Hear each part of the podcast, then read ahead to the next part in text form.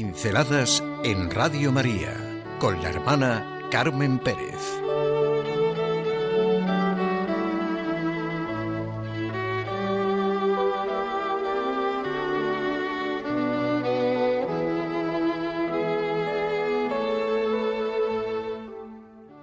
La Mariología de José y la Mariología de Dios. ¿Se imaginan a San José de Mariólogo?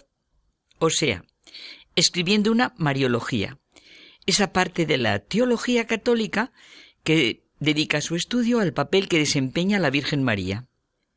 No sólo sobre su vida, sino sobre su veneración, sobre toda su realidad, desde los inicios del cristianismo hasta el momento actual. O sea, una Mariología escrita por San José desde su vivencia y juicio en esta vida y en la vida eterna. Bueno, sin ser tan ambiciosos, quizá nos bastará con que hiciera una Mariología desde lo que él vivió con ella en la tierra. ¿La Mariología de San José no sería un aspecto de la Mariología de Dios? ¿No es evidente que en la Mariología de todos los teólogos lo que tiene que hacer es, es abrirse a la Mariología que Dios quiso escribir? ¿No es lo más sensato y juicioso que los hombres se acerquen y se abran a la obra maestra que Dios ha querido planificar y crear para la redención del hombre? No es para que la razón y el corazón humano estallen de confianza y gozo ante el cómo hemos sido recreados de nuevo en el sí de María a Jesucristo, sin quitar un ápice de nuestra libertad? Solo Dios puede hacer cosas así. Y esto es lo que el hombre pone en duda, critica, juzga, con unos incomprensibles criterios, en lugar de caer de rodillas en el acto más grande y sublime que puede hacer, como es el de adorar y amar. Pero quizá podría alguien preguntarme por qué se me ha ocurrido concretamente la idea de la Mariología de José. Y califiquen la idea con el adjetivo que quieran. El hecho es el siguiente. Un marido hacía juicios muy certeros y positivos de la actitud de su mujer como consecuencia de varias anécdotas vividas últimamente en las más diversas circunstancias, celebraciones alegres, momentos duros, la sencilla vida familiar diaria. Y le dije, oye, estás haciendo con ejemplos muy concretos un tratado sobre la vida de tu mujer como esposa, madre, hija, hermana, amiga, trabajadora, ama de casa, que serviría de referencia y, vamos, de juicio para muchas familias. Y lo que me gusta es que, además del amor que muestras, reflejas muy bien las dificultades, las luces y las sombras que son la vida diaria. Esto me ha pasado también en el caso de una mujer con su marido. Es la experiencia de mi amiga Isa al poco tiempo de morir su marido.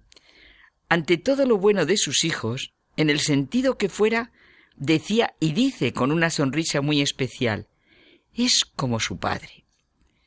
Esto nos lleva a comentar que sería precioso saber lo que José contaría de María.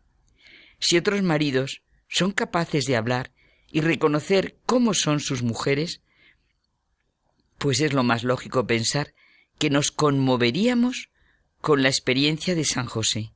De hecho, con lo poco que sabemos de él y hay que ver todo lo que se ha escrito sobre él y la veneración, respeto y admiración que ha suscitado y suscita.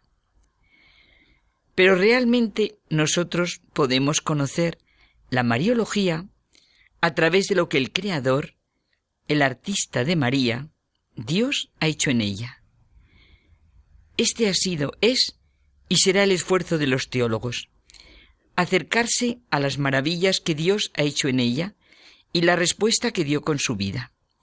Lo recordamos los creyentes a diario y de una manera muy breve en una de las oraciones más queridas y vividas de la Iglesia, el Ángelus.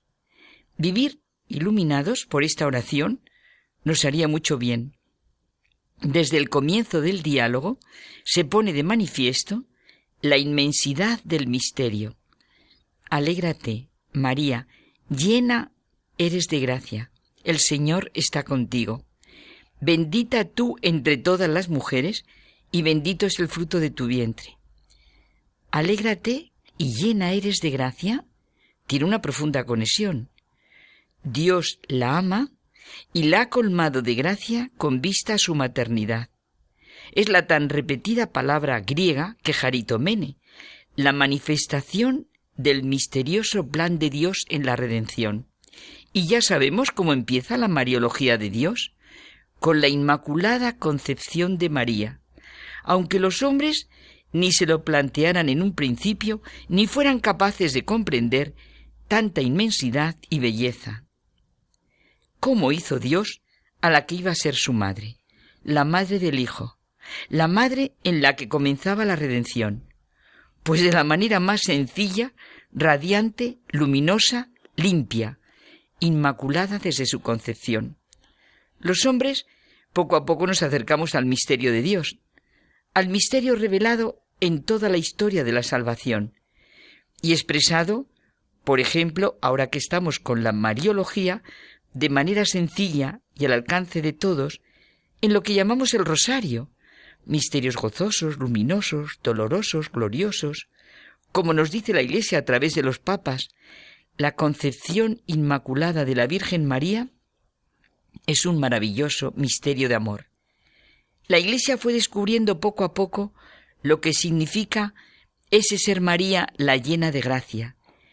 Como poco a poco se va abriendo más y más al misterio de lo que es la redención. Así lo vemos incluso en la vida y en la obra de los testigos, de los santos. Pues claro, que seguimos sumergiéndonos en el abismo de amor, belleza, grandeza, bien, verdad, que es la creación y la redención. Pero ¿no es lo más evidente? que cada día ha de ser mayor el estupor, el asombro, la admiración, la gratitud ante un Dios que así ama y redime?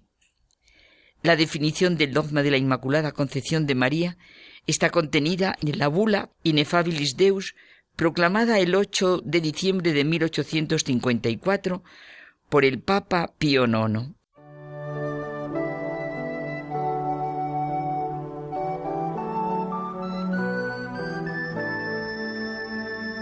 Pinceladas en Radio María con la hermana Carmen Pérez.